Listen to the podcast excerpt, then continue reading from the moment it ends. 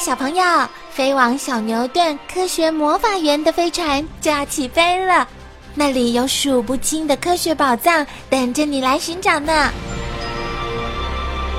小朋友也可以请爸爸妈妈下载小牛顿 APP，到手机或平板上看好多有趣的动画电影哦。好了，小朋友，快快系上安全带，开始我们的奇幻之旅吧！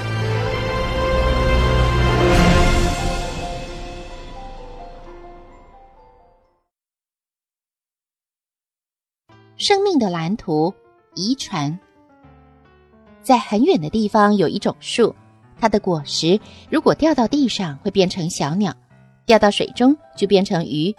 那里的动物也很奇怪，只有一只眼睛哦。这种说法很可笑吧？可是古时候的人就真的相信有这种地方。现代人当然不会这么想了。可是你知道为什么苹果种在地下长出来的还是苹果树？而不会是别的东西呢？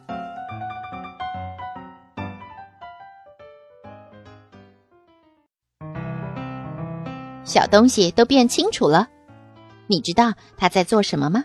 他是在看显微镜呢。人们很早就开始注意观察周遭的生物，并且慢慢的累积了许多有关动植物方面的知识。但是受到眼力的限制，再加上有时候观察的不够仔细。因此，常发生一些错误。自从西元一五九零年显微镜发明以后，人类大大的拓展视野，以前许多看不见或看不清楚的东西，都一一现出庐山真面目了。借着显微镜与科学家们长久以来谨慎求真的研究，我们才能获得许多宝贵的知识。现在，我们绝对不会再相信鳗鱼是泥土变的这类传闻了。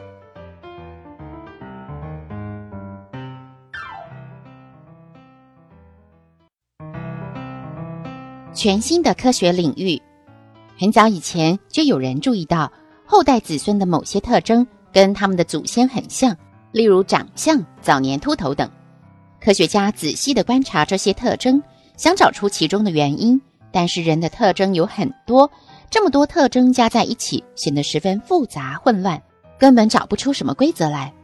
直到一百多年前，奥地利的孟德尔利用豌豆做实验，才突破了这种困境。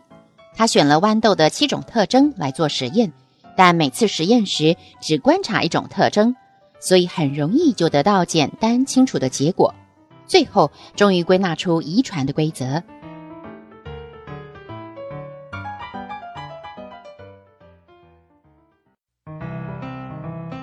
是显性还是隐性？孟德尔认为，每一种豌豆特征都有两个基因来控制，基因分两种。一种是显性基因，另一种是隐性基因。当显性与隐性基因相遇时，只会表现出显性基因所控制的特征；只有当两个基因都是隐性时，才会表现出隐性基因所控制的特征。和豌豆比起来，人就显得复杂多了。不过，人类还是有许多特征符合孟德尔的规则。下面这些特征中，你是属于显性还是隐性呢？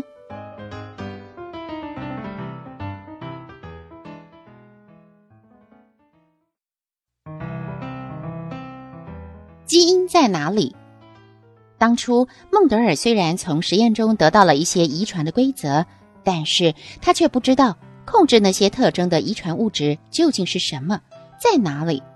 后来经过许多科学家不断的研究，终于发现遗传物质是由一种叫做去氧核糖核酸 （DNA） 所组成的，并连接成双螺旋状细丝，位于细胞的细胞核中。在细胞准备分裂时，这些细丝会缠绕浓缩成染色体。每一种生物的染色体数目都固定，例如豌豆有十四条，人类有四十六条。一旦染色体的数目增加或减少，生物都会发生异常。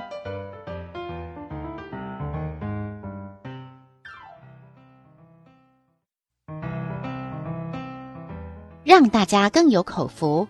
虽然到目前为止仍然有许多遗传上的问题还没有解答，不过人们早已利用遗传的方法来改良家畜与农作物。